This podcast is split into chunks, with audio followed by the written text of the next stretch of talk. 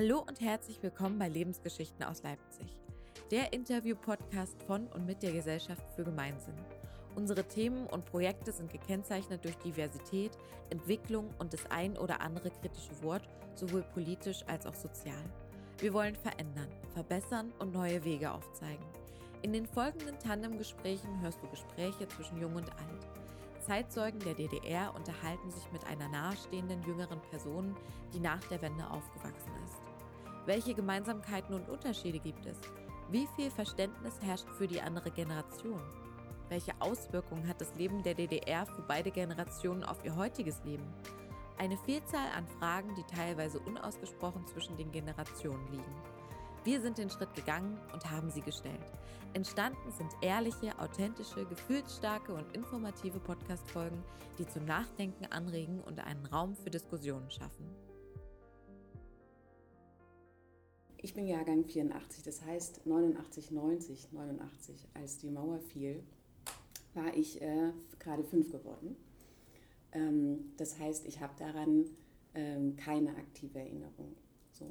Ähm, ich weiß aber, dass zum Beispiel, es gibt eine Erinnerung, ähm, dass es eine Zeit gab, da war ähm, mein Vater ab und zu abends mal nicht da. Im Nachhinein ähm, habe ich dann verstanden, das waren diese Montagsdemonstrationen, an denen er teilgenommen hat.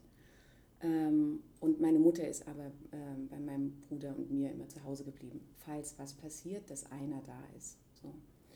Ähm, ich habe dann äh, ja, letztlich in den, äh, in den 90ern und äh, dann auch in den 2000ern, so selber im Aufwachsen und Großwerden, habe ich dann äh, angefangen, tatsächlich mit, äh, ja, mit meinen Eltern drüber zu reden und auch nachzufragen. Also wie war das? Wo wart ihr? Ähm, wie ist deine Erinnerung an den Mauerfall? Ähm, und es gibt äh, in unserer Familie eben auch ähm, ja, Fälle, dass äh, Verwandte die DDR noch vor dem Mauerbau verlassen haben, beziehungsweise es nicht getan haben, sich politisch äh, engagiert haben und dann äh, in Bautzen eingewandert sind. Und das zu erfahren, so nach und nach, äh, hat mich dann schon auch sehr dazu bewegt, mich damit noch mal viel mehr auseinanderzusetzen. Also was ist das eigentlich? Was ist meine Vergangenheit?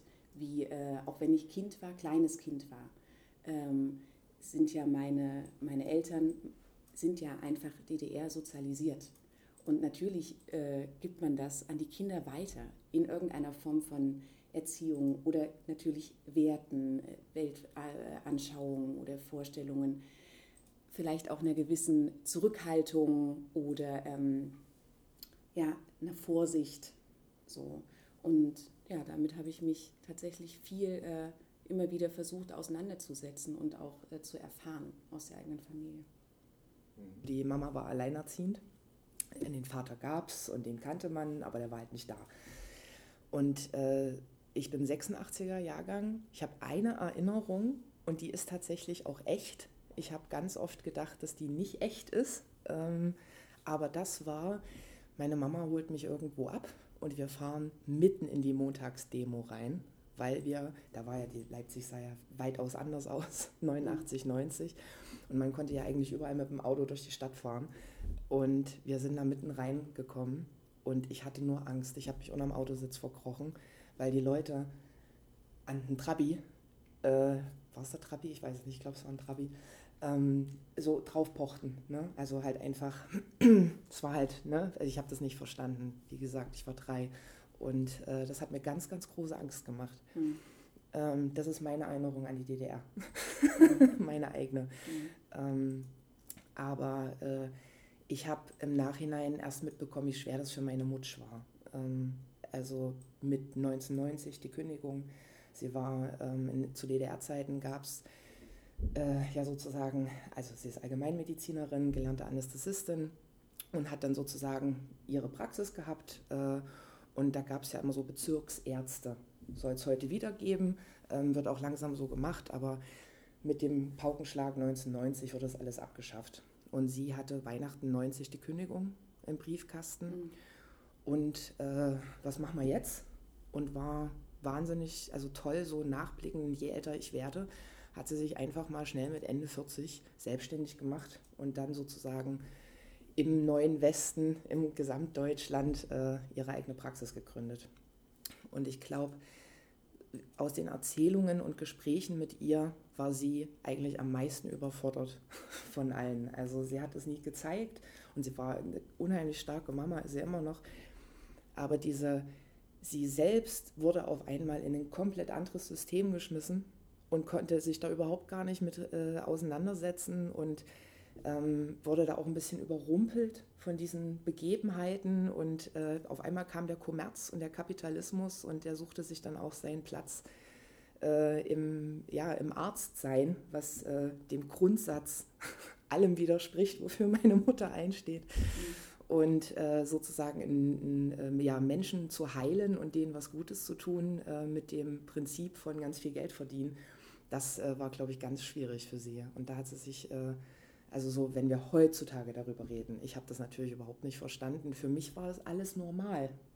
Also ich habe nicht gedacht, was denn hier los? Oder jetzt kommt auf einmal ein, äh, ja, ein neues Wertesystem, jetzt kommt auf einmal das, jetzt kommt auf einmal das. Ähm, ich war ja auch so klein, dass ich tatsächlich nicht wusste, dass es mal keine Cola gab.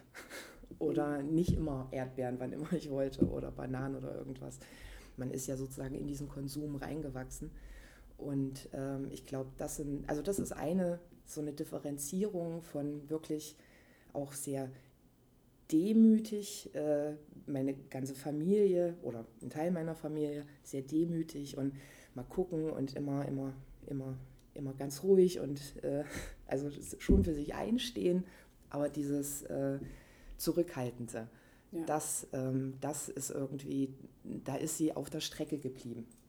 so mit, mit, mit ihrem Wertesystem. Mhm. Und das äh, stelle ich heutzutage fest oder in den letzten Jahren, dass das wirklich, was das für ein Unterschied war, als das auf einmal rüberkam und als es irgendwie doch mehr und mehr ums Geld ging mhm. ähm, und um, um so eine Darstellung, ne? also dieses Selbstdarstellungsprinzip. Ja. Ähm, so mit Egoismus und so kann sie gar nichts anfangen. Mhm. Und äh, ich wurde aber in diesem Wertesystem erzogen und kann heute noch nichts damit anfangen. ja, so, also dieses ähm, sich quasi äh, so für sich einstehen, ähm, das habe ich äh, zum Beispiel bei mir ganz persönlich gemerkt, wenn es äh, darum geht, man äh, hat einen Job oder man fängt einen neuen Job an, so, mhm. und dann verhandelt man sein Gehalt. Und das ist einfach, also ich weiß nicht, das ist, das ist einfach wirklich weiterhin schwierig, da mit einer, ähm, naja, mit ähm, geradem Rücken aufzutreten und zu sagen, ich möchte das und das äh, und für das und das Geld arbeite ich eben nicht. Also dieses, ähm, das ist für mich so ein, so ein Erlebnis, das ich eben bei Kolleginnen und Kollegen gesehen habe in unterschiedlichen Jobs, die, äh, die gehen einfach mit mehr Werf, mit mehr äh, Selbstvertrauen, gehen die in solche Verhandlungen rein. Ähm, und ich komme, also dieses Gefühl von, verlangst du jetzt nicht zu viel? Ist das jetzt eigentlich unangemessen? Ist das vielleicht sogar unverschämt? Ähm, solltest du nicht eher dankbar sein und so weiter und so fort? Äh, das ähm, hat mich ganz, ganz lange begleitet und ich fange erst jetzt an, ähm, das abzulegen. Das hat auch damit zu tun, dass man irgendwann Berufserfahrung gemacht hat in seinem Bereich, weiß, was man kann, weiß, wie viel man wert ist und so weiter. Aber ich weiß, als ich eingestiegen bin äh, in meinen Job, dass das äh, ist mir super schwer gefallen. So. Und das ist was, was einem, äh, das weiß ich von meinen Eltern, das wurde mir nicht mitgegeben. So nach dem Motto, Kind, ne, pass auf, du bist was wert, du hast irgendwann, in meinem Fall, ich habe studiert, so ähm, und äh, informier dich, es gibt für deinen Job so ein so hohes äh, Jahresgehalt, wenn du einsteigst, da achtest du mal schön drauf und so. Also sowas hat ähm, einfach keiner gesagt, nicht mitgegeben. Ja, sehr so die Dankbarkeit. Ne? Ach, hast du, hast du, hast du jetzt bist du auch unter den Hut gekommen sozusagen mhm. und hast deinen Job oder deinen Studienplatz oder wie auch immer. Ja, äh, wir sind, wir sind ja beste Freunde, weil wir ja natürlich auch bestimmte Geschichten teilen mhm. miteinander und uns dadurch zugehörig fühlen. Ähm, es hat natürlich auch nicht immer nur was mit einer DDR zu tun und mit, einer, mit einem System. Es hat ja auch was mit dem Mensch zu tun, der einen da großzieht.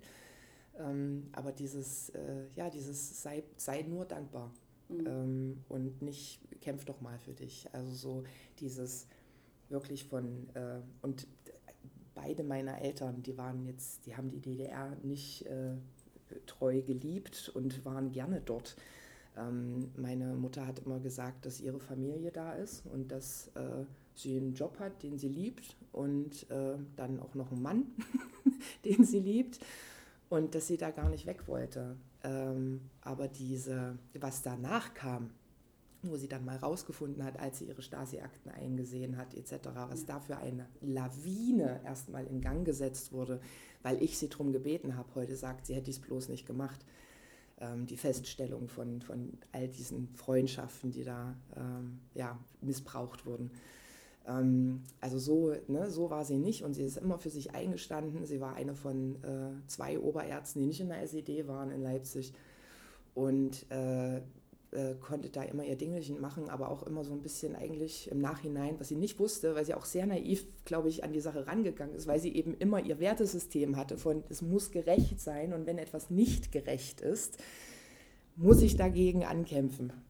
Und, äh, und da hat sie, glaube ich, gar nicht begriffen, dass sie mit einem Bein komplett im Knast stand. Mhm. Ähm, und, äh, und dieses, äh, um nochmal zurückzugehen sozusagen, ähm, einfach diese, ja, das, das ist komplett in mir drin. Ähm, Finde ich eigentlich auch gar nicht schlecht, passt nur nicht zur heutigen Gesellschaft. Ja. finde ich. Ja. Wir verrohen aber auch immer mehr. Die ganze Corona-Geschichte hat es nochmal mhm. äh, viel schlimmer gemacht. Also dieses, dieses nur ich und Ellenbogen und äh, oh, es ist ganz, ganz schlimm, dazu zu gucken, ähm, wie, wenig, äh, wie wenig Empathie gerade vorhanden ist für, ja. für den anderen, den man nicht kennt. Ja. Mhm. Bei meinen ähm, Eltern ähm, weiß ich zum Beispiel, dass ähm, mein Vater war Freiberufler, also er hat äh, Deutsch, Englisch studiert und hat dann freiberuflich Unterricht gemacht. Und ähm, der hat ich weiß nicht, ein paar Mal keinen Job gekriegt, weil die Voraussetzung war, dass er seine Westverwandtschaft verleugnet. Und das hat er halt nicht gemacht. Und dann hat er eben den Job nicht gekriegt. So, und das war einfach, ja. Und das ist was, das wäre ja heutzutage, es wäre ja unvorstellbar. Ja? Also du könntest ja sofort jede Antidiskriminierungsstelle, die würden Sturm laufen gegen diesen Arbeitgeber. Ähm, und damals war das einfach ein legitimer Grund, jemandem keinen Job zu geben. So, ähm, ich habe, ähm, oder ja, so, ne, so, so, so Anekdoten, so Erinnerungsanekdoten. Meine Mama ist einmal äh, in den Westen gefahren. Sie durfte einmal äh, reisen und hat da ihren, ihren, Onkel und so besucht. Und äh, dann hat sie meinem Bruder und mir was mitgebracht. Ähm, es war, das war ein, ich weiß gar nicht genau, was es für ein Tier sein sollte. Es war nicht richtig identifizierbar. Ich glaube, es sollte ein Hase sein. Ähm, es war rosa. Natürlich. Natürlich war es rosa. Ja, natürlich war es rosa. rosa. Und mein Bruder hat ein blaues gekriegt. Ja, natürlich. so. Und da können wir auch noch mal drüber reden. Ja. Ähm, und, und ich habe das, dieses Kuscheltier, ich habe das heute noch. Das ist, ich, also, das ist nun wirklich also zerliebt bis zum geht nicht mehr. Ne? Aber ich habe das bis heute aufgehoben, weil ich schon damals wusste, oh, Mama war weg und kam wieder und hat aus einem anderen Land etwas mitgebracht und es, äh, und es ist toll. So. Ähm, ja, und das haben wir dann, habe ich eben ja, irgendwie äh, behütet bis heute. Aber gerade, ich wüsste nicht, wo es liegt. Ich müsste es suchen. Ich bin mal ehrlich. du hast auch schon viele Umzüge gemacht. Ein, ja, das ein ist paar, das stimmt. Aber ich glaube, ich es ist nie auf der Strecke geblieben. Es ist irgendwo. Und ähm, in meinem Wohnzimmer zum Beispiel steht äh, ein Bücherregal. Das ist überhaupt nichts Tolles. Es besteht einfach nur aus Holzbrettern. Ein selbstgebautes Bücherregal. Aber die Geschichte dieses Bücherregals ist, dass sich mein Vater für dieses Holz früh um fünf mit einer Thermoskanne Tee und einem geschmierten Brot stundenlang angestellt hat. Vor einer Schreinerei oder ich weiß nicht um dieses bisschen Holz zu kriegen, um daraus ein Bücherregal zu bauen. Und wirklich ist es gar nichts Tolles. Ne? Es sind einfach nur, man würde heute in den Baumarkt fahren, sich einfach so und fertig und es bauen. Ähm, und auch deshalb zieht dieses Bücherregal wirklich jedes Mal, wenn ich umziehe, das ist viel weniger geworden in den letzten Jahren, ähm, das zieht aber mit um, weil es diese Geschichte hat. So. Weil es genau die Zeit gab, da musste man sich für Gebrauchsgegenstände stundenlang anstellen. Und wenn man Pech hatte, war es trotzdem alle, wenn man an der Reihe war. So. Ja, also die Wertschätzung von Dingen zum Beispiel, das hatte ich, habe ich das Gefühl, das haben wir, haben wir sehr vermittelt bekommen. Definitiv. Also es wird nichts weggeschmissen, ja. was noch gut ist. Uh -uh. Und wenn es die Plastiktüte ja. ist, also diese, die, die bekannten Plastiktüten, das, äh, ich glaube, das ist so das super Beispiel und Klischee. Äh, ich habe äh, in meinem Leben noch nie eine Plastiktüte weggeschmissen, wenn sie nicht wirklich kaputt zerranzt und gar nicht mehr drauf zu lesen war äh, von welchem Discounter sie stammt. Mhm. Ähm, das, äh, ja, das wird einfach nicht gemacht, ähm, wenn es gut ist. Oder man kann Dinge reparieren. Ähm, ja, total. Das, äh, äh, das ist halt so. Ja. Ne? Ähm, ja. Und das finde ich gut. Also wenn ich Kinder hätte, würde ich das, wäre mir das, glaube ich, auch ein sehr wichtiger Faktor. Natürlich sind wir jetzt, also jetzt gerade an einem Punkt, wo das wo es, glaube ich, keine Meinung mehr sein sollte, sondern ein, äh, eine Regel. Äh, ja. Aber so generell, das 90er, äh, da, da gab es ja, also Klimawandel gab es da noch nicht. Nein, auf keinen so, Fall. Also da hatte ich, das, das gab es da noch nicht und äh, nicht in meiner Welt. Ähm, und es war alles irgendwie auch so, äh, man ist ja so, ach, wenn man jung ist, da ist ja jeder Tag ganz lang und das Jahr ist noch viel länger und man hat äh, das Ganze, ja, man hat alles noch vor sich. Das ist ja auch so eine, also ich mag das eigentlich, dass ich in den 90ern groß geworden bin, weil auf einmal alles möglich war. Mhm. Also zu denken, in der DDR aufzuwachsen und äh, mit meiner Reiselust und mit meinem Drang, äh, mir die Welt anzugucken, ähm, der da war. Ich kenne niemanden in meiner Familie, der gerne irgendwie woanders hingegangen wäre. Ich wäre oh, ich wär eingegangen. Ja, ich, wär, ich wäre eingegangen. Ja, und äh, einem, mit einem freien Geist aufzuwachsen, ist sicherlich noch was anderes, als geprägt zu werden und, zu, und seine Zukunft eigentlich schon zu wissen, wenn man 14 ist. Ähm, mhm. Aber das hätte mir, oh, das wäre mir schwer gefallen. Mhm. Und äh, ich hätte sicherlich zu diesen Leuten gehört, die versucht hätten, ähm, zu fliehen, denke ich, heutzutage. Ja. Ähm, aber äh, wenn, ja, und in den 90ern war es nicht. Auf einmal war alles da. Und für mich war es das Normalste der Welt, dass es einen Deutschland gab. Ich habe aber sehr schnell gemerkt, ich weiß nicht, wie es dir geht, sehr schnell gemerkt, und das ist heute noch so, meiner Meinung nach, äh, und äh, ja, finde ich schwierig, es gibt den Osten und es gibt den Westen. Und äh, das gibt es immer noch und ja. das gab es vor allem in den 90ern. Ja, ja. Und da brauche ich gar nicht mal so in die Subkulturrichtung abzudriften etc., sondern man hat es jeden Tag gemerkt. Und wenn man mal nach Berlin gefahren ist ähm, oder wo, als ich mit dem Theater so oft unterwegs war und wir mhm. waren dann mal in Münster oder so zu den Theatertagen, mhm. was alles wirklich Mitte, Ende der 90er stattgefunden hat, das war immer mal war wie ein Alien in, die, in der großen, weiten Welt, da gab es, weiß ich nicht, Mülleimer auf der Straße. und die Straßen waren sauber. Und da gab es Straßenbahnen und die sind nicht nur aller, aller Furzen Nasen gekommen, sondern die sind halt da gefahren nach einem Plan. Mhm. ähm, wie wir irgendwie, oh, ich weiß auch nicht. Es gab keine Nightliner, als wir groß geworden sind. Mhm, stimmt. Wir sind ohne, also wenn man irgendwann um 10 irgendwo war, weil man ja auch oft gemacht hat, was man wollte. Als man in die Pubertät kam, äh, dann stand es da halt am anderen Ende der Stadt. Und äh, Leipzig ist nicht groß im Vergleich zu anderen Städten, aber was ich vorhin meinte, wenn es das Einzige ist, was du kennst, dann ist es riesig, ähm, wenn du auf einmal im, im, Süden stehst und eigentlich im Norden wohnst. Ähm, ja, ja. ja. Und, da, und da mal in, immer so, so, ja, weiß ich nicht, mit dieser äh, Städte anzugucken und äh, in einem Kreis eigentlich zu sein, der, ähm, der den Zusammenhang durch Kunst und Theater hatte, wo es nicht darum ging, äh, wir stecken mal einen Ossi und einen Wessi in den Raum und gucken, was passiert, sondern Kinder letztendlich, ja. Äh, es war immer ein Unterschied. Und äh, ich habe mein Leben lang, egal wo ich auf der Welt war, es war immer ein Thema, dass ich aus Ostdeutschland kam. Ja. ja. Immer. Es ist nicht einfach, ah ja, Germany. Ja, so. no. Nee, nee, nee. The eastern part of Germany. Ja, äh, Leipzig äh, Lipsia, hey. Hm? Mhm. Und äh, wo ist denn das? Kennt ja keiner. Mhm. Kennt ja alle, kennen ja alle nur Cologne und Munich und Berlin und Hamburg, from the Hamburger. Und äh, ja, ja, nee, East Germany. Ah, oh. Ach, oh, oh. Bedauern. Also eigentlich so ein, so ein kleiner Schockmoment, äh, äh, weil man immer nicht so richtig weiß, was man damit anfangen soll. In Europa, aber auch in den USA, auch in Australien. Ähm, immer, immer so ein, ach, entweder, okay, dann gehe ich gar nicht drauf ein. Oder man fragt nebenbei, wie alt ich bin und dann googelt man schnell, wann die Mauer gefallen ist. Oder es ist so ein, so ein Tätscheln, so ein, so ein, so ein halbes äh, Bemit, ja, Bemitleiden. Ja. Ähm, und äh, das empfinde ich als beleidigend. Was mir auch passiert ist, ähm, dass ich dann gefragt wurde, ah, da sprichst du also Russisch, ja? Oh. Wahnsinn. Und meine Antwort war, ich hatte Englisch und Französisch in der Schule. Hm. Und so. ja. Ja.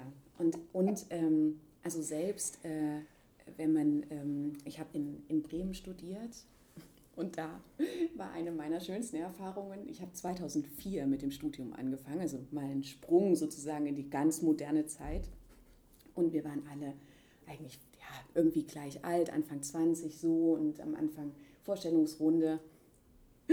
Und jeder hat gesagt, wie alt er ist, wo er herkommt, was weiß ich. Und es gab natürlich der Schnitt der, äh, der ehemalige, der, der aus, aus den neuen Bundesländern, sag es mal so, aus den neuen Bundesländern waren nicht so viele da.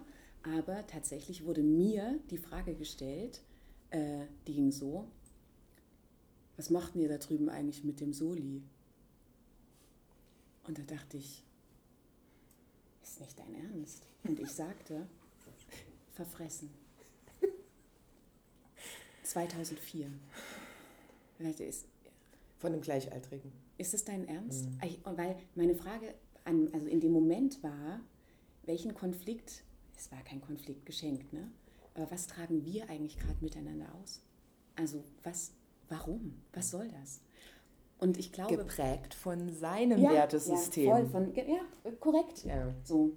Aber ja, und, und was mir auch, glaube ich, ich glaube, was, ähm, was man dann doch mitbekommen hat von den Eltern, oder jedenfalls ähm, empfinde ich das so, ähm, durch, diese, durch, äh, durch das Leben in der DDR, wo man relativ schnell nicht mehr wusste, wer ist eigentlich Freund und wer ist kein Freund. Mit wem kann man offen sprechen, mit wem nicht. Es gab ja wirklich sehr stark zum Beispiel, ähm, dass man diese Hauskreise oder Lesezirkel oder dass man also quasi dieses, das Miteinander war ja schon wesentlich ausgeprägter, ne? dass, ähm, dass man sich unterstützt hat oder dass man in der Familie gemeinsam Musik gemacht hat oder so weiter und so fort. So. Also es gab eine gewisse Form, wenn ich das mal von außen betrachte, eine gewisse Form von Geselligkeit. So. Das ist auch was, das habe ich auch in meiner Familie erlebt. Geburtstage wurden groß gefeiert und dann kam der Onkel zu Besuch und hat mit dem Akkordeon Musik gespielt und so. Und es war immer irgendwie äh, gerade die Familie meiner Mutter, da war irgendwie immer Rambazamba so. Ähm, das heißt, äh, es gab auch in mir so eine Bereitschaft von, ja, wer bist denn du? Was ist denn deine Geschichte? Wo kommst du denn her? Und damit hatte ich das Gefühl, bin ich zum Beispiel in Bremen dann am Anfang auch ein bisschen angeeckt, weil es gab immer, ich hatte das Gefühl, wenn man äh, unvoreingenommen freundlich auf jemanden zugeht. Vielleicht ist es aber auch die Mischung aus Nord- und Westdeutsch. Und jetzt Achtung, Klischee. Also eigentlich, ne, also bediene auch ich damit ein, ein Klischee. Das war so ein bisschen unterkühlte Skepsis. Okay, was will sie? Warum lacht sie? Was ist los? So. Und das war, das war für mich schon auch irgendwie traurig, weil ich dachte, okay, ich weiß auch nicht. Ich bin ganz neu hier, kenne hier keinen. Ja, ich kenne hier keinen. ja. ja. das mit dem Soli, ja, weiß auch nicht. Also ich habe nichts gesehen. Ja, ich habe auch nichts gemacht. So. Und wahrscheinlich werde auch ich irgendwann in den Soli mit einbezahlen. So. Also, naja, auf jeden Fall war das so war das schon eigenartig zu merken, dass es da so wie so Vorbehalte gibt irgendwie, weil ich das hier aus, aus Leipzig, im Großwerden in Leipzig, einfach nicht, nicht kannte. Und auch jetzt habe ich immer noch das Gefühl, wenn ich äh, hier bin, es ist leichter mit den Menschen. Sie sind einfach irgendwie offener und umgänglicher. So. Was ich aber, äh, genau, was ich noch sagen wollte, ist, wenn man sagt, äh, wo kommst du denn her? Aus Leipzig, dann ist die, eigentlich die, der allererste Kommentar, das hört man ja gar nicht. Bei dir hört man das vielleicht nicht. Und da muss ich wahrscheinlich wirklich äh, äh ehrlich ah. zugeben, ich glaube, ich habe es mir abgewöhnt, weil ich ähm, das absichtlich mehr, wahrscheinlich schon hm. unterbewusst absichtlich, weil ich wahrscheinlich irgend ich wollte einfach nicht, dass äh, dass es dass man gleich so so äh, in diese Schublade kommt, weil die Sachsen sind ja auch ganz besonders Ihr seid so putzig mit eurem Akzent, Dialekt. Was sagt man denn? Dialekt. Dialekt, ne? Mhm. Es ist äh, kein Akzent. Nein. so, dass man dann gleich so, äh, ja, es ist alles gleich so ein bisschen witzig und nicht so ernst zu nehmen. Und, äh, und ich glaube, mir war das zu doof auf die Dauer. So, mir war das einfach zu blöd, dann gleich in so eine, ja, in so eine Schublade gesteckt zu werden. Kam das aber erst in Berlin oder wie hat sich, weil ich habe in der Erinnerung mit dir, du, du, du, hast schon immer sehr gut Deutsch geredet. So, ich streng mich gleich ein bisschen an. Ne? Ja. ähm, aber die, äh, wo das bei mir ja nie so war und dann hat man sich auch in anderen Sprachen sozusagen äh, mhm. befunden und ich merke, seitdem ich wieder in, in Leipzig bin, was seit 16 ist, ist mein Sächsisch also so, so vorzüglich wie nie zuvor. Mhm. Ähm, aber dein Deutsch, das war schon in der Schule wirklich gut. Also du hast immer sehr gut gesprochen. Das äh, liegt dann wahrscheinlich auch doch an meinem Vater, der äh, mhm. als Deutschlehrer wahrscheinlich versucht hat, uns so ein bisschen, mein Bruder und mich, ähm, ja, irgendwie das halbwegs das Hochdeutsch irgendwie beizubringen. Ja. Meine Mutter wiederum gar nicht. Gar nicht. So, da bin ich auch äh, heute noch, denke ich, mh, hm, okay, von Mama hast du es nicht. ja. Auf dem Weg hierher war ich, äh, das muss ich kurz erzählen, auf dem Weg hierher war ich kurz bei DM und da äh, habe ich eine Unterhaltung mitgekriegt. Eine Frau fragte eine äh, Frau von DM, haben Sie äh, Plastereiniger. Wie bitte? Plaste, Plastereiniger. Und ich dachte immer nur, sag doch einfach mal Reiniger. Gibt's nicht. Nee. Plastereiniger. Reiniger, hey. Aber irgendwie, irgendwie geht mir das Herz auf. Es ist, irgendwie ist es einfach, es ist so authentisch, es ist irgendwie echt liebenswert. Halt der Plastereiniger. Ja. So. Nö, na gut, nicht Leipzig, aber ja. ja. Äh, definitiv. Also ich habe äh, dadurch, dass wir ja wirklich auch oft unterwegs waren, das ist ja das Schöne, wenn man dann mal von seinem Tellerrand runter gucken kann äh, oder drüber oder von oben nach unten, ähm, merkt man ja eigentlich erst, wie kulturell man geprägt ist. Mhm. Ähm, das fängt äh, leider, also ich, ich habe mich nie als, ich lege ja irgendwie eine Art von Identität mit meinem Pass ab. Und äh, je mehr ich im Ausland verbracht habe, desto mehr habe ich festgestellt, wie deutsch ich eigentlich bin und äh, wie ostdeutsch ich teilweise auch eigentlich bin. Mhm. Ähm, und äh, das war, das ist die schönste Erfahrung eigentlich, wenn man, äh, wenn man unterwegs ist, dass äh, man eigentlich ja auch mal irgendwann dazu stehen muss, wo man herkommt. Und das hat nichts mit Grenzen zu tun und äh, mit Länderflaggen und dem ganzen Mist, so, ähm, sondern wirklich einfach, wie bin ich aufgewachsen? Und wenn ich Sächsisch höre, bin ich einfach zu Hause. Ja. Ich bin Heme. Ja, ja, voll. So. Ja. Ähm, und Leipzig ist ja nun nicht Sachsen. Absolut nicht. Ähm, dieser kleine, kleine grüne Oase. Mhm. Ähm, so dass äh, Leipzig für mich immer eine, eine Heimat war und äh, tatsächlich auch Heimat das Wort an sich mhm. ist. Ähm, wenn ich weiß ich nicht, 50 Kilometer weiterfahre, fühle ich mich schon gar nicht mehr so wohl. Teilweise. In der Tat.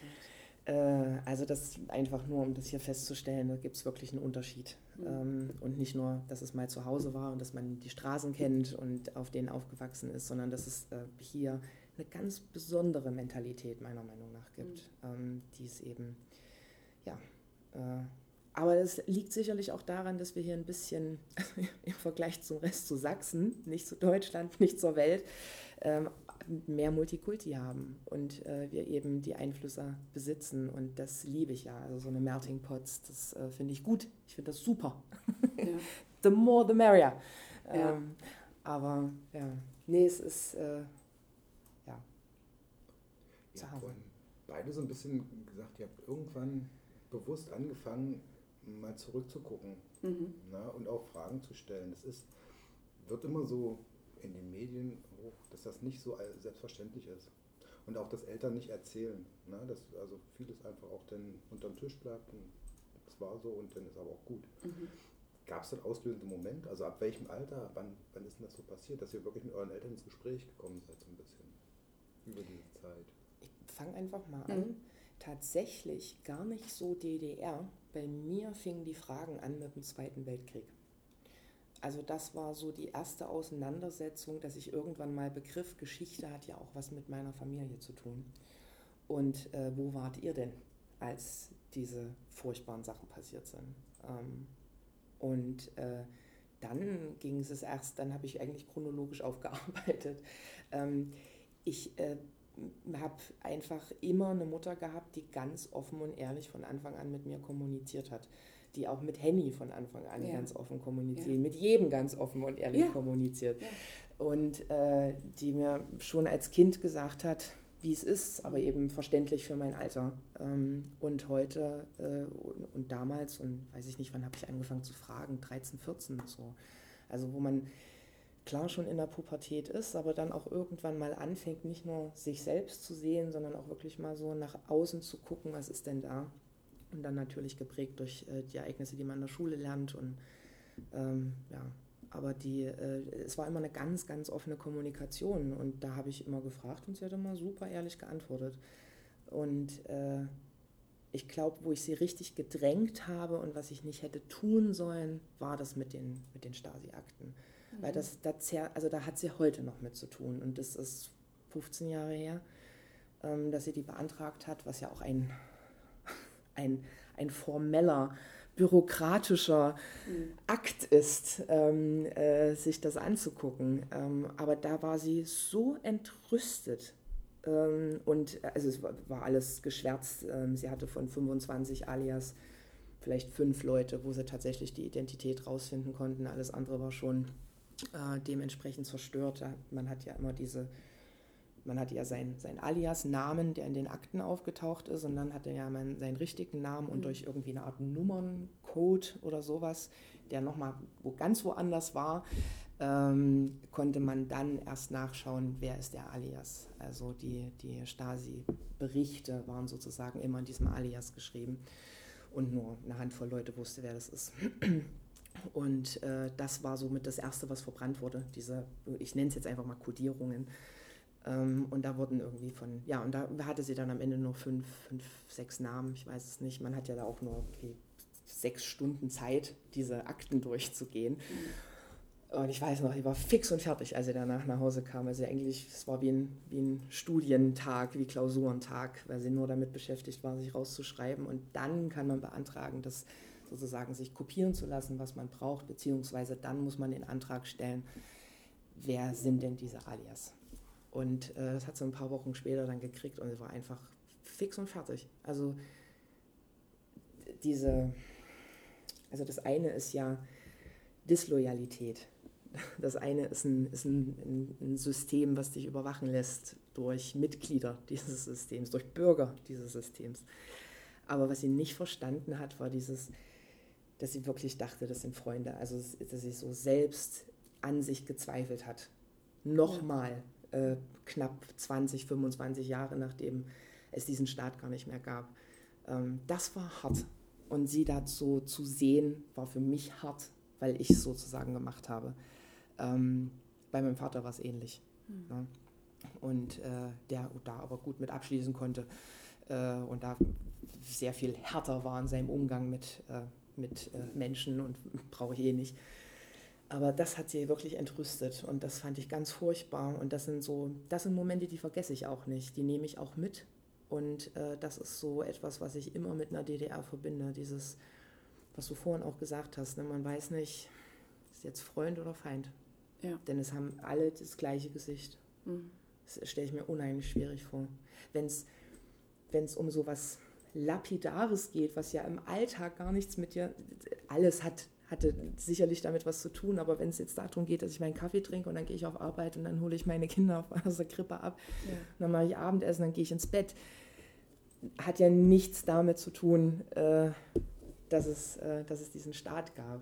und äh, diese Art von Überwachung. Und das, ich stelle ich es mir so schwierig vor. Ich, ich stelle es mir einfach schwierig vor. Aber das tut mir leid, ja.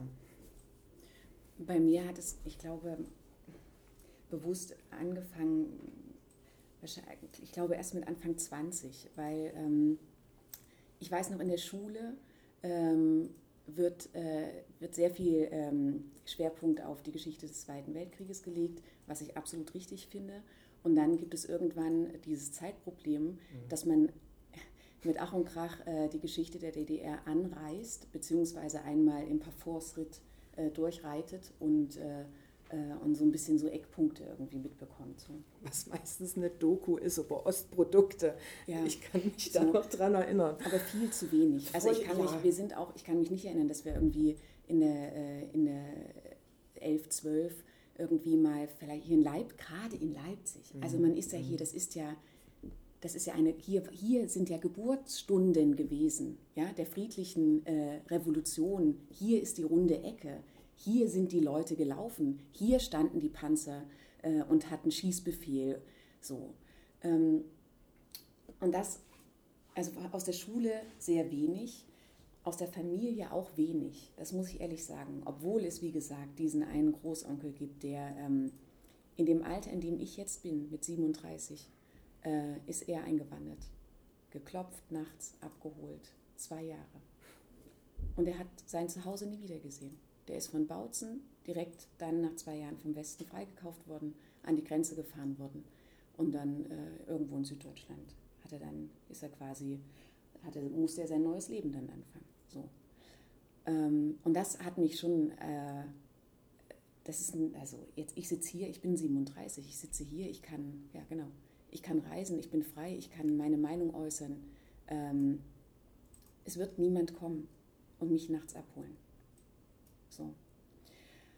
Und äh, ja, was ich immer wissen wollte, was ich bis zum heutigen Tag auch wahrscheinlich noch, nie, noch nicht richtig verstanden habe, das war auch der Grund, warum ich das studiert habe, was ich studiert habe. Ich möchte verstehen, was hält eine Gesellschaft eigentlich zusammen. Ich weiß, das sind natürlich, das sind Gesetze und Regeln ne, und das sind äh, Vorgänge und so weiter und so fort. Aber es gibt auch so viel Ungeschriebenes, so viel Unausgesprochenes. Ne? Und man hält sich trotzdem, die Menschen halten sich dran und deshalb ist eine Gesellschaft in aller Unterschiedlichkeit ähm, trotzdem möglich, ein gemeinsames Miteinanderleben, so ohne übereinander herzufallen oder ständig in einer, in einer Form von Chaos leben zu müssen. Deshalb habe ich Politikwissenschaft studiert, weil ich dachte, das ist meine Überschrift was hält eine Gesellschaft zusammen. So. Aber das ist ja unfassbar, wie, das, wie du eigentlich geprägt bist. Also ja. das ist ja, das ist ja das, das absolute Übermaß. Ne? Jetzt hier zu sitzen und zu sagen, ja, ja, aber eigentlich ist das der Grund, warum ich Politikwissenschaften studiert habe. Das ist ja immens. Und, und ich habe dann im Zuge dieses, was hält eine Gesellschaft zusammen und wo komme ich selber her, dann, äh, dann kommen immer wieder natürlich diese Jahrestage.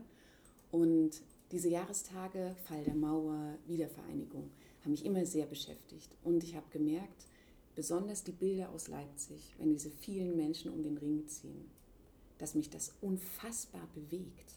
Ich finde das auch super emotional. Ja. Es ist wahnsinnig bewegend für mich, mhm. so, dass diese, diese Menschen diesen Mut aufgebracht haben, zu sagen, es geht wirklich nicht mehr.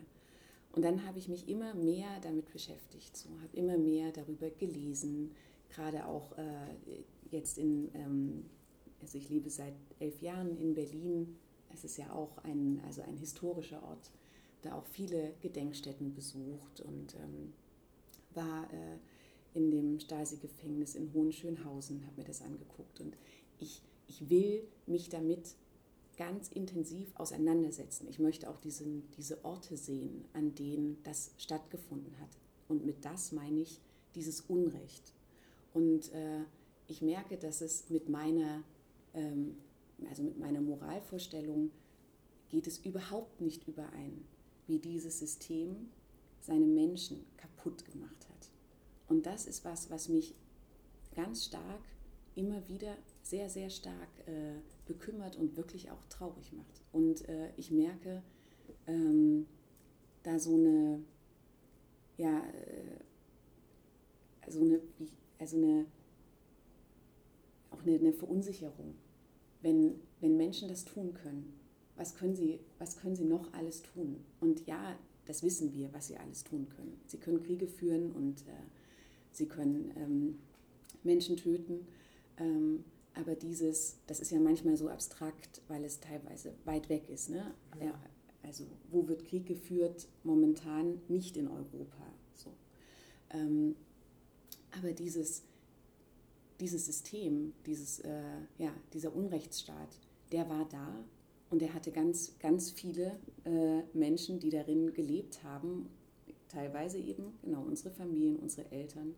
Ähm, und was sich dieser Staat rausgenommen hat, mit seinen Menschen zu machen, die er eigentlich beschützen sollte, mhm. ähm, ist für mich bis heute wirklich unfassbar. So. Und es gibt etwas, das ist, äh, hat quasi für mich einen ganz äh, besonderen Stellenwert, nämlich äh, diese sogenannten Zersetzungsmaßnahmen.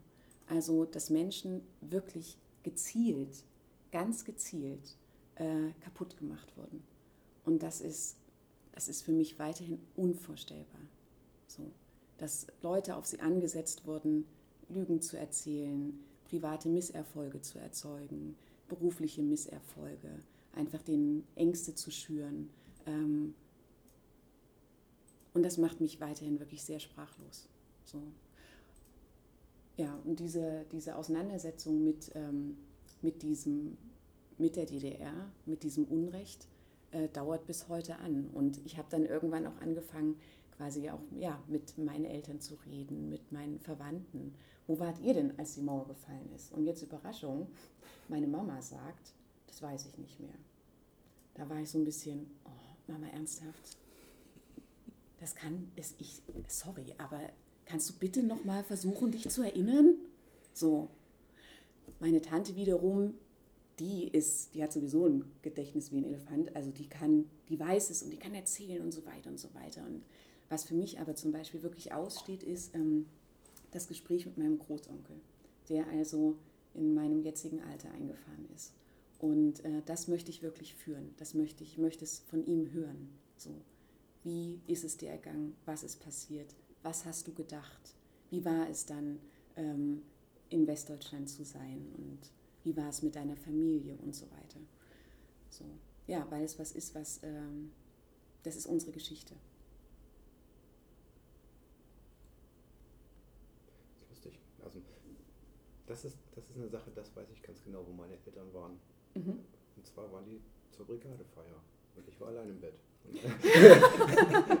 ja, das war auch sehr schön, genau. Aber mehr, bei uns war halt nicht so viel los in der Kleinstadt. Ne? Mhm. Kam irgendwie irgendwann später hinterher mit den ganzen äh, Demonstrationen und ähm, das lief alles sehr smooth ab. Genau. Ich habe mich dann bloß gewundert, also mein, meine Eltern waren immer nicht so, wir sind nicht sofort im Westen gefahren. Wir haben Wochen gewartet. Ne? Ich war einer der Letzten in der Klasse. Ich habe mich bloß gewundert, auf einmal waren immer so wenig Schüler in der Klasse. Mhm. Wo sind die alle? Samstag kam fast gar keiner mehr. Und ne, das war ganz komisch. Ja. Du hast vorhin erzählt, ähm, es gab auch eine Zeit, da hast du bewusst geschaut, dass man nicht sofort mitkriegt, dass du aus Ostdeutschland kommst. Mhm. Warum? Ähm, ich wollte nicht äh, ja, so eingeordnet werden, ähm, was man einfach mit, ja, der klassische Ossi, so ein bisschen unbedarft, ne? so ein bisschen ahnungslos. Ja, so ein bisschen nicht ganz die hellste Kerze auf dem Kuchen. Ähm, ich wollte damit nicht in Verbindung gebracht werden. Ähm, ja, ich wollte, glaube ich, ja, ja, jetzt, äh, ich wollte ernst genommen werden. Und es ist, eigentlich ist es, es ist furchtbar absurd, dass man das mit, äh, mit einer mit der Sprache, wie deine Sprache klingt, wie deine Aussprache klingt, verbindet. Aber ich wollte ernst genommen werden. Mhm. Ja, ich, äh, ich überlege gerade, äh, warum ähm, dir das so wichtig ist. Aber es ist, für mich ist es ganz klar, äh, warum. Du hast auch äh, nie Zeit, glaube ich, dafür aufbringen wollen, ähm, dich zu rechtfertigen mhm. in irgendeiner Art und Weise. Ähm, ja, ich habe in Deutschland immer nur im Osten gewohnt. Mir egal. ähm, also ich habe äh, ich, ich hab dann so, als es dann so losging mit äh, ein bisschen Zecke sein und Punkmusik hören etc. Und dann tatsächlich aber erst also mit Anfang 20, also ne, wirklich schon in die 2000er Jahre rein. ähm, da hat man ja dann angefangen, die coole Band, die spielt in Hamburg, komm, wir fahren nach Hamburg. So, äh, die coole Band, Band spielt in Nürnberg, komm, wir fahren nach Nürnberg. Und da habe ich eigentlich tatsächlich erst Deutschland so richtig kennengelernt, ähm, durch die Musik und durch die Konzerte.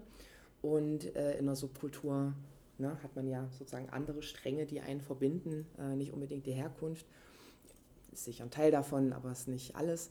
Und, äh, und da war es, äh, da habe ich das schon immer gemerkt. Ähm, ich hatte natürlich auch Vorurteile. Also als ich aufgewachsen bin, hatte ich Vorurteile gegenüber Westdeutschland. Ne? Für mich waren das alles oberflächliche, arrogante Menschen, ähm, die äh, ja, mich, mich sowieso nicht ernst nehmen. Ähm, die, äh, ja, also ich, ich war diejenige, die Vorurteile hatte. Mhm.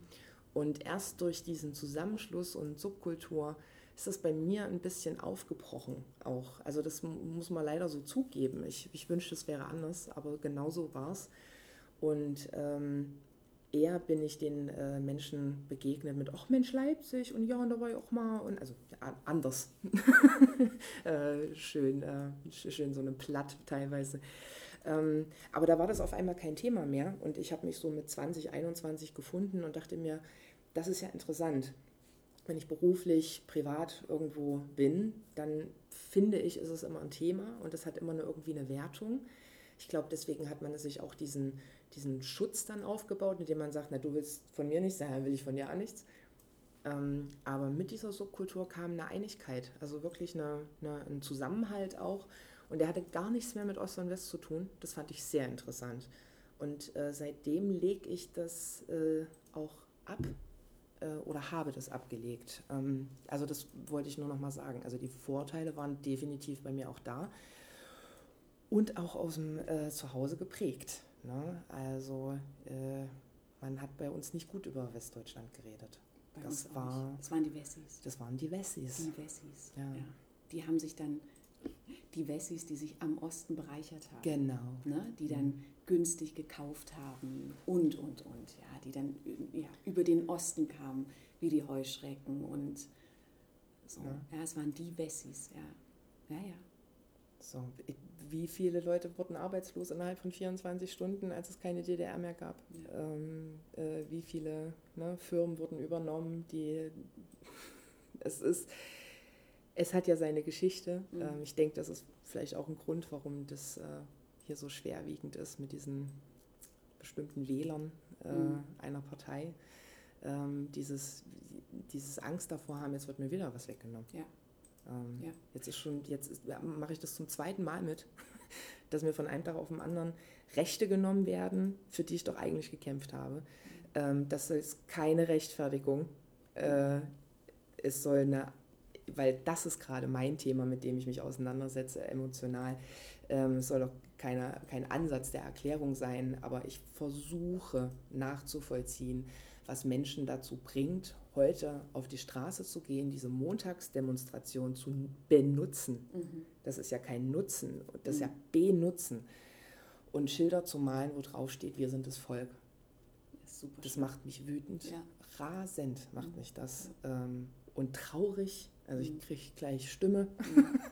ähm, das ist etwas, woran ich gerade arbeite, weil ich das nicht nachvollziehen kann. Und ich hätte gerne, ich würde mir gerne eine Erklärung, äh, ne, eine, die ich nachvollziehen kann, die nicht darauf endet, dass Menschen nicht nachdenken ja. ähm, oder ihnen alles zu einfach ist. Äh, und ja, ähm, das ist gerade ein, ein, ganz schwieriges Thema. Also das ist auch dieses, dieses ich gucke mir den Mauerfall an und wenn die Bilder kommen zum Jahrestag, du meinst es, also ich habe da wirklich, ich habe da Tränen in den ich Augen. Auch. Ne? Ich auch. Ich heul da. Ja. Das ist für ja. mich oh, unfassbar bewegend. Wow, diese, diese Freude der Menschen zu sehen, das ja. ist alles so echt. Das ist so echt.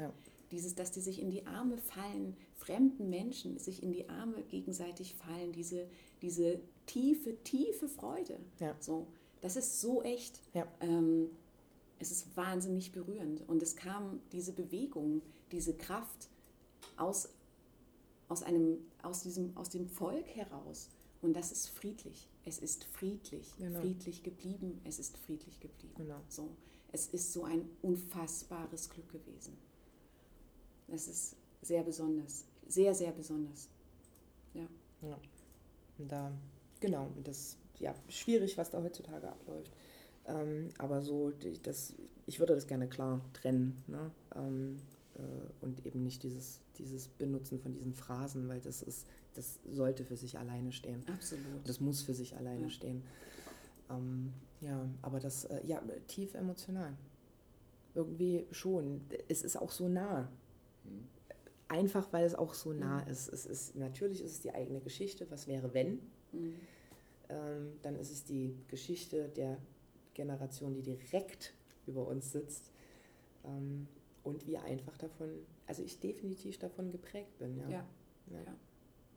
Eine Prägung, die mir gerade noch eingefallen ist, die ist, äh, ist auch also gar nichts Besonderes, aber ich bin ei- weiterhin eine absolute FKK-Verfechterin. So. Also das ist auch, wenn man dann mal irgendwie mit Freunden oder so sagt, man geht jetzt irgendwie an den See oder man fährt an die Ostsee oder sowas, habe ich mir mittlerweile angewöhnt zu fragen, ob ich hier jemanden brüskiere, wenn ich jetzt einfach so ins Wasser gehe oder ob das irgendwie, und weil für mich ist das quasi normal so.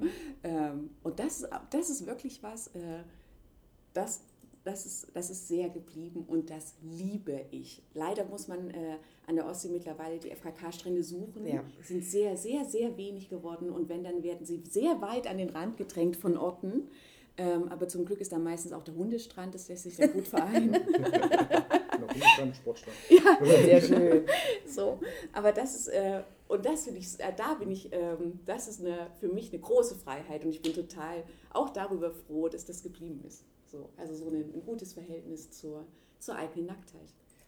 Ja, Mhm. also wenn ich so alte Bilder anschaue oder so, alle nackig am Strand Ja, und dann ja. also äh, nichts, ne, also ich rede jetzt nicht mal von, von, man könnte peinlich berührt sein, aber auch dieses, also damit bin ich auch groß geworden. Ich kenne meine Mutter nackt Ja. vom Aufwachsen. Äh, das war normal. Ähm, und äh, man wurde erst pingelig darüber, als, na gut, Pubertät ist immer noch mal was Eigenständiges.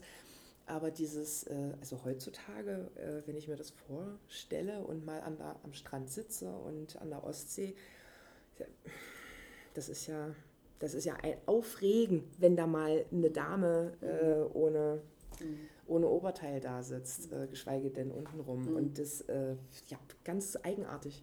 Ganz eigenartig, dass das nicht normal ist. Und dass, wenn es passiert, immer dann dieses Gegaffe stattfindet. Also das ist ja, es ist ja nicht gucken, es ist ja gaffen. ähm, oh, guck mal, die hat Busen. So, Die ist nackig. sie ist ganz nackig. Ähm, ja, damals gab es aber auch noch keine äh, Handys mit äh, Fotoapparate. Insofern, Ah, ja, in der Tat. Mhm. äh, ja, geh mit der Zeit. Ja. Ach, schön. Das ist ein schöner Gedanke, ja. Ich würde mal ganz kurz ein- einen Schritt zurück nochmal gehen. Mir gerade vorhin aufgefallen. Ähm, du hast vorhin gesagt, du wolltest dich nicht dauernd verteidigen. Mhm. Na? Wie ist denn das bei deinen Eltern oder bei deiner Mutter? Also war die auch ständig, hatte sie das Gefühl, dass sie sich als Ostdeutsche auch immer verteidigen muss? Oder bei deinen auch? Ähm, nein, ich glaube nicht. Ähm, meine, meine Mutter hat auch, hatte auch mal zu mir gesagt, sie hat letztlich gar nicht so sehr unter diesem System gelitten, weil sie, äh, sie sagte, ich habe eben meine Ausbildung gemacht, dann hatte ich meinen Arbeitsplatz, meine Arbeit habe ich gerne gemacht. Ähm, ich hatte eine Wohnung und euch Kinder, ne, um die habe ich mich gekümmert und dann seid ihr in den Kindergarten gegangen. Und sie sagte, sie hatte quasi ein, ein unauffälliges Leben und deshalb ähm, hat, sie, ähm, hat sie nicht unter Repressalien gelitten.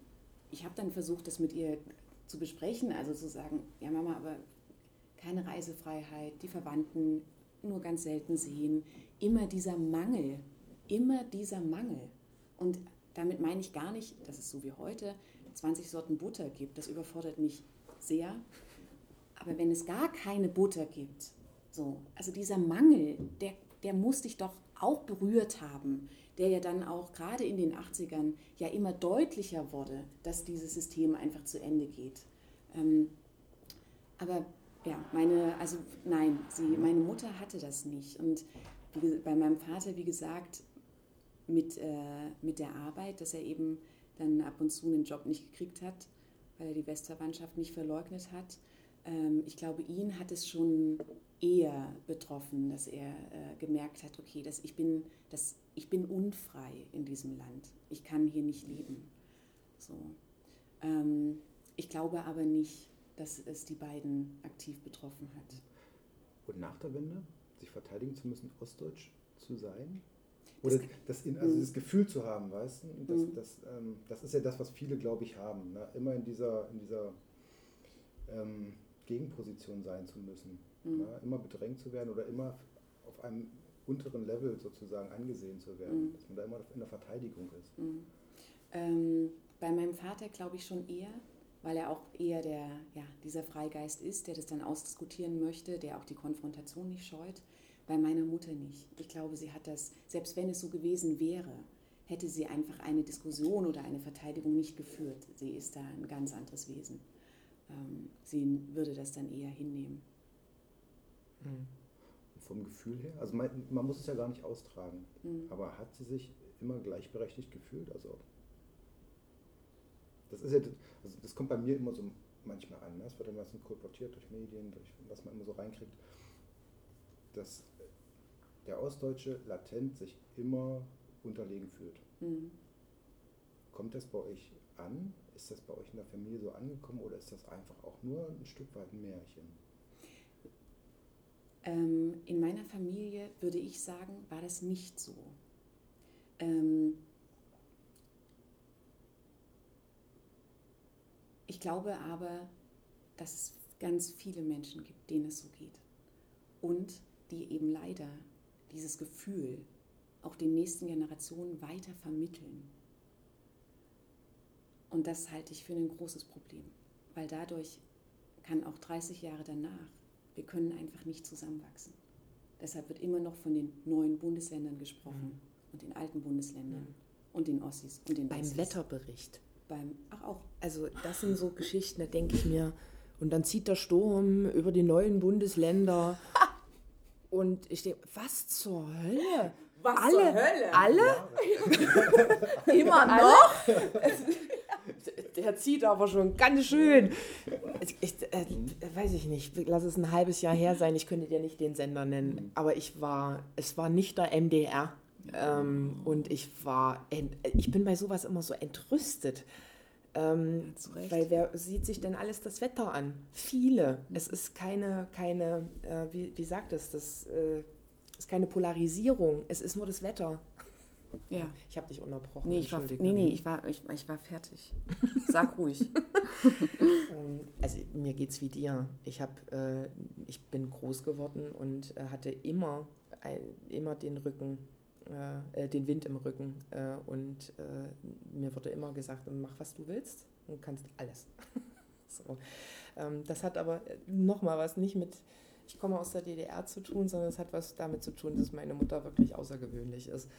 Ähm, aber die hat einfach alles möglich gemacht. Und äh, ich, wenn ich Theater spielen wollte, war das halt mein Ziel. Oder das und das und das. Also es war es gab nicht im Sinne von halte dich äh, mal zurück äh, oder bleib doch hier oder äh, äh bleib doch auf deinem Tellerrand, da ist es schön, ähm, da geht es dir gut. Das gab es nicht, sondern es gab, du hast alle Möglichkeiten, dann mach. Ähm, sei glücklich. Und sie hat es äh, nicht gesehen. Ich weiß, dass es ganz viele Sachen gab von Anfang bis Mitte der 90er, so 95, 96, ähm, wo sie im Nachhinein drüber redet und sagt, das ist unfassbar, was mir da auf Arbeit passiert ist. Ne? Also so diese ganzen Pharmaindustrien, die dann ihre Vertreter losgeschickt haben. Ähm, das war im Westen wie im Osten nach der Wende genau das Gleiche, dass die Ärzte da teilweise sehr viel Geld für Studien bekommen haben, ähm, die sie da durchgeführt haben. Und meine Mutter wollte das immer nicht. Die hat gesagt, das kann doch nicht wahr sein, ich kann euch ein Medikament aufschreiben, dafür Geld nehmen. Also was ist denn hier noch nicht richtig? Und da wurde sie doch stark denunziert für eine ganze Weile, weil sie da nicht mitgezogen hat. Ähm, und natürlich dann jeder Angst hatte, dass sie, dass sie das erzählt, ne? dass das an die Medien kommt oder wie auch immer. Ähm, und das waren eben überwiegend äh, Unternehmen ähm, aus Westdeutschland. Und das weiß ich noch, dass äh, das fiel ihr ganz schwer. Und da hat sie sich wirklich auch immer gedacht, ich, bin ich hier der Dummi? Bin ich hier der, der Trottel vom Dienst? Das kann doch alles nicht wahr sein. Hat sich aber immer gewehrt. Hat aber gesagt, hat sich erst wehren gelernt mit der Selbstständigkeit. Vorher war sie auch, na wie gesagt, also heute sagt sie, dass sie ein bisschen naiv war mit diesem, äh, mit der Stasi-Akte und dass sie das wirklich unterschätzt hat, wie heftig das doch war. Ähm, und äh, ja, also ich kann das, kann das auch nicht weitergeben, aber man, naja, es ist, ich weiß es nicht, ob, ob das äh, damit was zu tun hat, dass man doch aus einer Akademikerfamilie kommt, mhm. dass es doch irgendwie mehr Freigeist war, mehr, um Gottes Willen, das soll kein, ne, äh, soll nicht schlimm klingen, ich sage es aber trotzdem, dass einfach ein ganz anderer Bildungsstand dahinter steckte. Ähm, dass man sozusagen sich doch ein bisschen besser anpassen konnte. Ich denke, dass, äh, dass das sehr schwer ist, wenn man seine Ausbildung gemacht hat und es ist alles ehrenwert. Also darum geht es nicht. Ich möchte auch keinen Unterschied, äh, keine Wertung äh, reinnehmen und keinen Unterschied zwischen den Menschen machen. Aber dass wenn man, wenn man sich nicht leicht anpassen konnte, weil man eben, ähm, weiß ich nicht, mit einem 8. Klasse Abschluss im Westen auf einmal nicht mehr so viel anfangen konnte, dass man dass der Schritt, nochmal einen Bildungsweg einzuschlagen, viel mehr Umstände gemacht hat, als sich sozusagen in ein System äh, zu fügen. Und ich könnte mir vorstellen, dass das dann auch so ein bisschen Lethargie verursacht. Äh, dieses, ich kam aus einem System, da wurde auf mich aufgepasst. Es ging nicht darum, dass ich äh, überhaupt eine Arbeit bekomme, sondern welche. Es wurde ja aufgepasst auf die Leute und mhm. ne, es gab ja diese Existenzängste, gab es einfach nicht ähm, die heute wahnsinnig präsent sind. Und äh, dann zieht man sich so weiter und zieht sich so durch und auf einmal ist 2022 und wir sind wieder in so einem komischen Umbruch und wieder geht nichts nach vorne und es kümmert sich keiner um einen. Und, äh, und dieses transparente Weitergeben an die Folgegeneration, um einfach nochmal darauf einzugehen, was du gesagt hast, das zerreißt uns alle. Es zerreißt uns immer wieder aufs Neue. Wir sind die Generation, die nach uns kommt, äh, wenn ich ne, also jetzt an 25, 30-Jährige denke, wenn ich da an meinen Saal denke und die Mädels da gearbeitet haben, äh, junges Servicepersonal, mit einem riesen Elan kommen die aus dem Osten nach Leipzig und äh, aus dem Westen nach Leipzig und studieren hier und haben Spaß und Freude. Und dann sehe ich Gleichaltrige, die gerade irgendwie mit 24 in ihrem ersten Job da hängen und eigentlich schon vor Burnout sind, weil sie äh, in Döbeln groß geworden sind äh, und äh, das der Weg ist. Ne? Die Eltern haben den Beruf gelernt, die lernen auch den Beruf, das kennen sie, können sie, können sich darauf vorbereiten und sind eigentlich mit 25 komplett am Aus. So, und da ist noch nie ein Auslandsjahr da gewesen, da ging es mal an die Ostsee. Das finde ich schade und das zieht uns auseinander, weil der Erfahrungswert nicht der gleiche sein kann, weil der Bildungsstandard ein anderer ist und weil die Kosten für Bildung immer größer werden und für Gesundheit. Und wer kann sich leisten, die mit dem besseren Einkommen? Wer hat das bessere Einkommen, das was vor Generationen schon angefangen hat? Meine Meinung, bitte geht rein, wenn ihr das anders seht. Aber das, das ist so ein, wann soll, wann, wie sollen wir denn zueinander finden, wenn wir ständig andere Erfahrungen haben? Ja. Das ist sehr schade. Absolut. Also ähm, ich spreche zum Beispiel mit meinen Kindern auch ähm, über äh, die Teilung von Deutschland, gerade wie gesagt in Berlin, ne, den Kindern auch immer wieder zu zeigen und stell dir, guck, hier ähm, ist die, äh, hier stand die Mauer und jetzt stell dir vor, es ist hier einfach nicht weitergegangen. Also hier war eben Stopp. So. Ähm, und ich merke, dass das, äh, also dass den Kindern natürlich, nochmal, wow, das ist ja unvorstellbar. So wie, aber warum, warum macht denn das jemand? Ja, das ist eine gute Frage. So. Ich weiß, dass bei meinem Sohn, als er in der dritten Klasse war, das war auch so ein ähm, Jahrestag Fall der Mauer und sein Klassenlehrer hat, das fand ich super gut, der hat ähm, ohne zu sagen, warum, hat er die Klasse optisch quasi getrennt. Der hat diese großen ähm, geografischen Karten ähm, aufgehangen und hat die, die Klasse in zwei Teile geteilt. Und der eine Teil musste den anderen Teil der Klasse immer um Erlaubnis bitten, wenn er zum Beispiel, wenn man mal aufs Klo gehen wollte oder zum Mülleimer was wegschmeißen. Um, einem, um quasi, also auf diese ganz kindliche Art zu zeigen, ähm, wie ist das eigentlich, wenn man sich gar nicht mehr richtig frei bewegen kann? Wie fühlt sich denn das an? Und in erster Linie haben sie darüber gesprochen. Wie fühlt sich denn das an? So, dass die einen zu allem Zugang haben, zur Toilette, zum Papierkorb, zu weiß nicht was, und die anderen müssen irgendwie fragen und darum bitten. Und ich weiß, dass mein Sohn, der kam nach Hause äh, und der war, das hat ihn sehr beschäftigt. Das hat ihn sehr beschäftigt. Er sagt, Mama, weißt du was, heute in der Schule, da haben wir das und das gemacht. Und das war, ich weiß gar nicht, das war irgendwie. Auf welcher Seite war er? Auf der Seite, die fragen muss. Hm. ich wäre mit einer anderen Erfahrung nach Hause gekommen. ja, genau. Wäre wär aus ihm ein guter, ein, ein guter äh, Westdeutscher geworden. Ja. oh, the Lord. Ja. Nee, naja, das, ihn, ja, das hat ihn wirklich, das hat ihn, ähm, hat ihn äh, beschäftigt. Mhm. So, ja.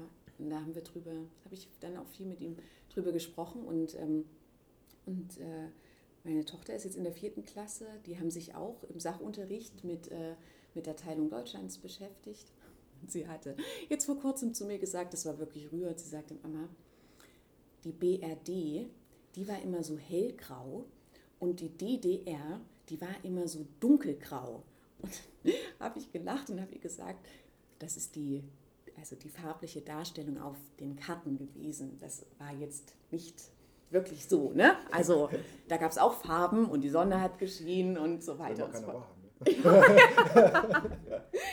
so, aber ja, das fand ich auch gut, dass also, dass auch sie äh, wahrnimmt, hm. oh, da war also dieses, dieses Land, da gab es also zwei in einem.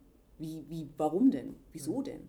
So, und es war tatsächlich erst gestern, ähm, waren wir spazieren und dann hat sie mir auch gesagt, und die Mauer war ja nicht nur hoch, hat sie erzählt, die war ja auch so rund, dass man gar nicht drüber klettern kann. Damit, also man konnte sich nicht festhalten, sagte sie, und man konnte auch nichts drüber werfen, was dann irgendwo hängen bleibt. Zum Beispiel ein Seil mit einem Enterhaken oder so, um sich hochzuziehen. Weil das, die haben das extra so rund gebaut, damit man nicht drüber kann. So. Und ja. Was für ein kluger Gedankengang. Mhm. Dann habe ich zu ihr gesagt, mhm. ja. Und dann haben sie sich noch ganz viele andere Sachen einfallen lassen. So aber auch ähm, ja, in dieser Generation oder jedenfalls bei meinen Kindern versuche ich, das schon auch wach zu halten. So, es war anders. Und damit meine ich nicht, wache jeden Tag in tiefer Dankbarkeit auf. Keine Ahnung, wende dich gen Westen und sei dankbar, was weiß ich, ne? Knie nieder vor 20 Butter, so, sondern ab und zu mal, ab und zu mal sich vergegenwärtigen, würden wir hier sitzen, wenn es die Mauer noch geben würde? Keine Ahnung. Hm. Mhm. Ja, aber in den letzten Jahren muss man schon fast sagen, also es kam ja so seit 2020, ja, seit diesen 30 Jahren Wiedervereinigung kam es nochmal so hoch. Ähm, Habe ich so das Gefühl, das ist eine Generation, die ist so in eurem Alter, jetzt muss ich mal einen Strich bei mir wirklich ziehen. Na gut. Na gut. Ja, so in eurem Alter und auch weiblich, ähm, die sich wieder stärker ostdeutsch identifiziert. Bewusst ostdeutsch identifiziert. Na, also es gab ja eine, ähm, so in meinem Gefühl her immer so, gab es eine ganze Zeit, da wurde auf Biegen und Brechen versucht, eine Einheit aus diesem Land zu machen und jetzt gibt es eine Generation, die bewusst sagt, es gibt verschiedene Teile. Mhm. Ja? Mhm. Und ein Teil davon ist Ostdeutsch und der ist Ostdeutsch sozialisiert, auch wenn meine Generation eigentlich schon nach der Wende geboren ist. Ja? Aber es gibt sich ja weiter. Nehmt ihr das auch so wahr bei euch im Freundeskreis, die ihr so Leute kennt, ähm, dass, dass es da jetzt generationsmäßig so ist, dass man sich auch wieder, also dass man auch mit dem geraden Rücken sagt, ich bin Ostdeutsch? Ganz klares Ja. Also äh, ähm, so in meinem Umfeld oder auch äh, ähm, so mein Cousin zum Beispiel, der ist Anfang der 90er geboren, ähm, da würde ich ganz klar sagen, ja, es gibt dieses, äh, ja, diesen, diesen geraden Rücken und diese Klarheit.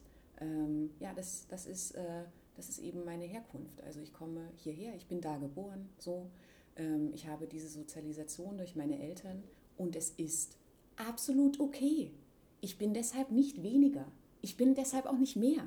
Ich bin deshalb auch kein, keine Ahnung, kein Opfer oder irgendjemand, auf den man ganz besonders aufpassen muss oder der immer, keine Ahnung, die Ossi-Quote bekommt oder was weiß ich so, sondern es ist so und es ist total gut so. Ähm, und das ist schon auch, äh, und es geht natürlich damit einher, dass man sich damit auseinandersetzt, was heißt das? Ne? Was, was bedeutete DDR? Was bedeutete 90er Jahre?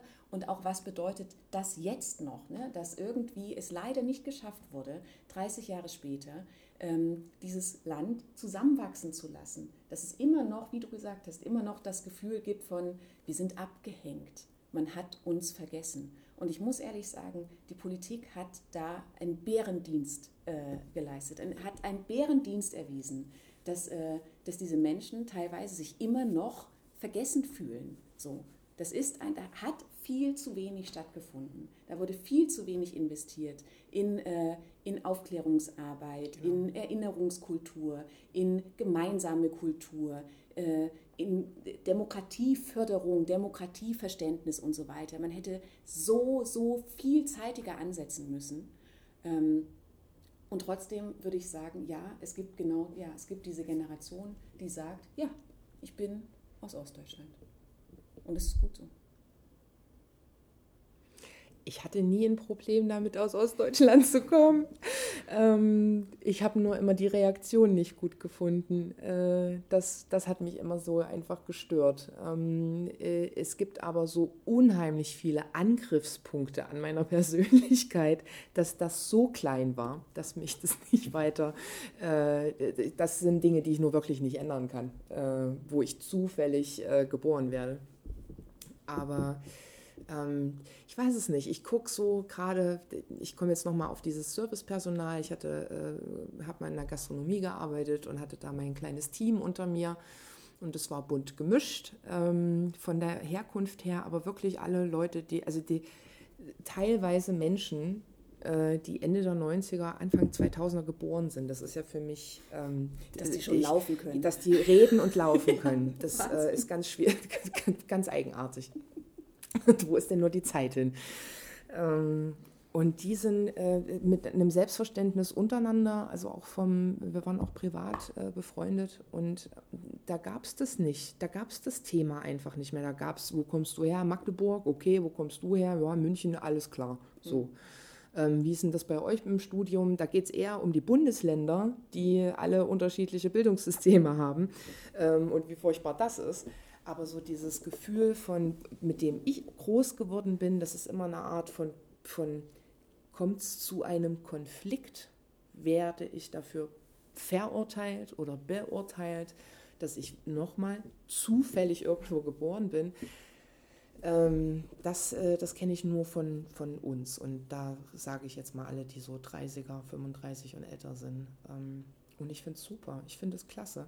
Ich denke aber, dass wir uns eher in Strukturen, wenn wir, wenn wir nicht mit Studenten reden würden, oder ich würde gerade nicht über Studenten reden, dann wären wir schon wieder in einer ganz anderen Thematik. Also ich finde, man muss es wirklich unterteilen und wenn, ähm, und da, das hat einfach was mit Bildung und dementsprechend den Einkommen zu tun, ähm, dass die Erfahrung und das Wertesystem dementsprechend angeglichen werden. Und wenn man eben mal aufs Dorf guckt, und schaut, äh, was da alles so passiert, vor allem in Sachsen, dann äh, sind das die Leute, die nicht abgeholt wurden. Ja. Es sind die Leute, die ohne Bildung nicht abgeholt wurden. Und ähm, man wundert sich, warum dieser Konflikt noch oder wieder entsteht. Und das ist einfach, das ist frevelhaft, wenn ein Politiker das vor laufender Kamera sagt. Ähm, dass die sich nicht unter Kontrolle haben, ähm, obwohl die Partei oder diese Parteien dafür verantwortlich sind, dass in den letzten 30 Jahren hätte was passieren können. Das ist einfach so schade. Aber ja, also mich stört, mir ist es egal, wo ich, also ob ich nur Westdeutschland oder Ostdeutschland, äh, ich bin Leipzigerin. Darüber identifiziere ich mich auf jeden Fall. Ähm, ja. Und ich mag das hier groß geworden zu sein. Das war genau die richtige Größe, äh, um, um sicher aufzuwachsen. Also ich habe mich immer sicher gefühlt. Äh, egal wie spät wir nachts draußen rumgeturnt ja. sind. Ja. Ja. Ähm, und was mal wieder passiert war und wo wir mal wieder waren. Es war immer sicher und übersichtlich. Ähm, also Berlin hätte mich sicherlich wahnsinnig gemacht. Also äh, das hätte mich überfordert. Mhm. Und alle Städte, die danach kamen, das war immer am Anfang eine totale Überforderung. Wenn ich jetzt dran denke, wir waren beide in England, mhm. ähm, das erste halbe Jahr London, ich war lost. Da, da gibt es 40 Stück Butter, weißt du? ist ja völlig übertrieben. Vollkommen übertrieben. Ähm, und diese Menschenmassen und diese Größe und diese Weite und auf einmal gibt es da Hochhäuser. Wir haben eins, die haben 100. Ähm, das, da habe ich eigentlich eher so richtig gemerkt, ach Mensch, was bist du eigentlich aus einem kleinen, kleinen, gemütlichen Hafen äh, da in die große Welt äh, gegangen und mit deiner super Naivität. Ähm, und das ist aber was, was in den 90ern eben stattgefunden hat. Wir waren einfach trotz allem behütet. Klar gab es neue Faktoren, aber unsere Eltern hatten irgendwie noch diese, diese Erziehungsstile aus der DDR. Passiert eh nichts. Jeder kennt jeden. So. Und Gehspielen. So sind, Gehspielen. Ja, genau. ja, ja. Und so war es ja auch. Du hast deinen dein Rucksack in die Ecke geklatscht und dann warst du weg. Mhm. Also es gab sicherlich irgendwann mal Handys, aber äh, Smartphones gab es erst, als wir theoretisch groß waren. Und das war schön, das war super. Und auch so das Neue zu erfahren, dass man eben ich fand das toll, dass ich, dass ich in Rossmann gehen konnte und mir, ne, dass es das gab. Also dieses Gefühl von, das gibt's nicht, das kenne ich nicht mehr. Und wenn da meine Oma da saß oder meine Mutter sagte, was? Und ach Mensch, und mhm. also immer dieses, oh, heute noch, also auch, dass äh, nichts weggeschmissen wird, das Essen, Essen wird aufgebraucht. So, wenn man Essen wegschmeißt, ist, ist heute noch schwierig für mich wenn mir eine Gurke wegfault, für die ich gerade 1,49 bezahlt habe. ähm, so, das ist ganz schlimm. Aber ja, nee, also so eine Identifizierung mit, äh, mit Ost hatte ich als Jugendliche, da war ich sehr stolz darauf, dass ich aus Ostdeutschland kam, weil ich dachte, das sind die besseren Menschen. Äh, die haben mehr Herz äh, und weniger Ego und das war gut. Und heute denke ich, dass ein gesundes Maß an allem äh, uns, uns allen gut tut und dass das auch in Ordnung ist. Hm. Ich habe 98 angefangen zu studieren, habe noch ein Telegramm gekriegt, weil ich kein Handy hatte, weil sich Termin verschoben hat von meinen Eltern. Wahnsinn. Das ja, wow. denke ich, das ist ja, ja so ändern sich die Zeiten so kurz. Ja. ja. Spanne eigentlich, ne? Ich habe heute früh überlegt, wann ich ein Telefon hatte, also wann ich ein Handy hatte, das mich meine Mutter anrufen kann, mhm. wenn sie das möchte. Mhm. Ich war 15. Mhm. Ne? Und das war hier die, die Nokias. Natürlich. Wir, wir, wissen alle, wie sie aussehen. Mit Prepaid. es war fantastisch mit Prepaid. Und, und, und, weißt du noch, wenn du aus Versehen die WAP-Taste gedrückt hast, dann wusstest du, scheiße, jetzt 5 Mark weg. Die WAP-Taste. Die WAP-Taste. Ja, ja, ganz ja, gefährlich. Ja, ja. Auf jeden Fall. Oh, fantastisch. Und jede SMS hat irgendwie eine halbe Stunde gedauert und fünf, fünf, 50 Cent gekostet. Es und, war ohne, und ohne Leerzeichen zwischen den Worten. Ne? Ja. Man hat alles mit Groß- und Kleinschreibung sozusagen getrennt, genau. um diese 160 Zeichen, aber ganz effizient aber Ganz effizient. Ja. XXX. HDL. HDL. HDL. ja. Schön. Mensch, schön. Gute Zeit, ja. Eine Frage hätte ich noch, so als bisschen hast ja vorhin gesagt, Bildungssystem und so und DDR ist noch gar nicht so richtig das Thema, weil es auch gar nicht richtig aufgearbeitet ist. Irgendwann wird das mal so sein. Dass, denke ich, die Geschichte der DDR auch ein Geschichtsthema ist, was mehr, also mehr Beachtung findet als mhm. zurzeit mhm. noch in, in Geschichtsbüchern. Jetzt ganz kurz in eure Eltern reinversetzt und auch in euch. Was wünscht ihr euch und was wünschen eure Mütter euch, was da drin stehen sollte? Was von der DDR handelt, was bleibt, was sollte überliefert Gute Frage. werden. Es war ja alles schlecht. Es war nicht alles schlecht, ja. hm. Dass der Mensch der Mensch ist Und das ist eben, dass wir unterschiedlich aufwachsen können und dass wir unterschiedliche Erfahrungen sammeln können, aber dass man ich habe das immer gehasst, wenn es um die Ostdeutschen und die Westdeutschen, aber eigentlich immer die Ostdeutschen ging. Ähm, als, ob man, als ob man drei Arme hat und fünf Augen im Kopf. Als ob es, äh, ja, Aliens. Ich würde mir wünschen, dass das, dass das so unterrichtet wird, als ob es tatsächlich uns was angehen würde. Mhm. ähm, was eben bedeutet, dass man auch mal ins Museum geht. Ich würde mir wünschen, dass es nicht darum geht, die und die, und, sondern dass ein Unterricht stattfindet mit wir waren auch mal geteilt. So. Ähm, denn da geht es ja los in diesen Jahren. Und wenn du sagst, in der Grundschule wird schon darüber geredet, dass da schon die Inklusion stattfindet. Äh, wir waren mal getrennt, aber wir waren eigentlich immer wir. Ähm, aus Gründen ähm, wurde dieses Land geteilt. Wir haben uns unterschiedlich entwickelt und jetzt sind wir wieder, jetzt sollten wir wieder eins sein. Aber da geht es doch los. Dass, ähm, ich bin aufgewachsen, dass es unterschiedliche Menschen sind. Dass jeder Wessi anders ist als jeder Ossi. Und Arschlöcher gibt es überall. So. Und nette Menschen gibt es überall. Und dass einfach diese, dieses Wir-Format das würde ich mir einfach wünschen. Dass es nicht immer dieses, es geht nicht immer um Unterschiede. Es geht auch irgendwann mal um Gemeinsamkeiten.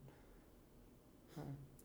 Ich ähm, würde mir wünschen, ähm, dass ganz klar äh, also dargestellt wird, wie hat eine grundsätzlich gute Idee, nämlich der real existierende Sozialismus, die Idee war nicht schlecht, muss ich ehrlich sagen. Ich, die Idee war gut. Aber wie konnte es passieren, dass es eine so krasse Schräglage gekriegt hat? So, wie war die Entwicklung? Warum sind die Dinge passiert? Um daraus zu lernen, achte darauf, sei aufmerksam. Wann bekommen Dinge eine Schräglage? Und was hat das mit dir als einzelnen Menschen zu tun? Denn jeder von uns ist Teil von diesem gesamten System. Und ja, jeder Einzelne für sich allein wird ein System nicht ändern oder zum Guten oder zum Schlechteren wenden. Aber jeder Einzelne gemeinsam zusammen, und das haben wir erleben können, das hat man gesehen 89. Und das wäre mir ganz wichtig, zu vermitteln, was bedeutet Demokratie und wie wichtig ist dieses Gut und das wirklich ganz, ganz, ganz zeitig auch an die Kleinsten dieser Gesellschaft zu vermitteln. Das würde ich mir wünschen. Wir hoffen, die Podcast-Folge hat euch gefallen und regt im besten Fall zum Nachdenken oder zu einem Diskurs an. Für weitere Folgen schaut regelmäßig auf unsere Website www.gemeinsam-stärken.de und entdeckt weitere spannende Projekte. Wir sind nicht themenbasiert sondern schaffen handfeste, pragmatische Strukturen, um aktuelle gesellschaftliche Herausforderungen zu bewältigen. Ihr wollt ein Teil des Ganzen werden? Schreibt uns.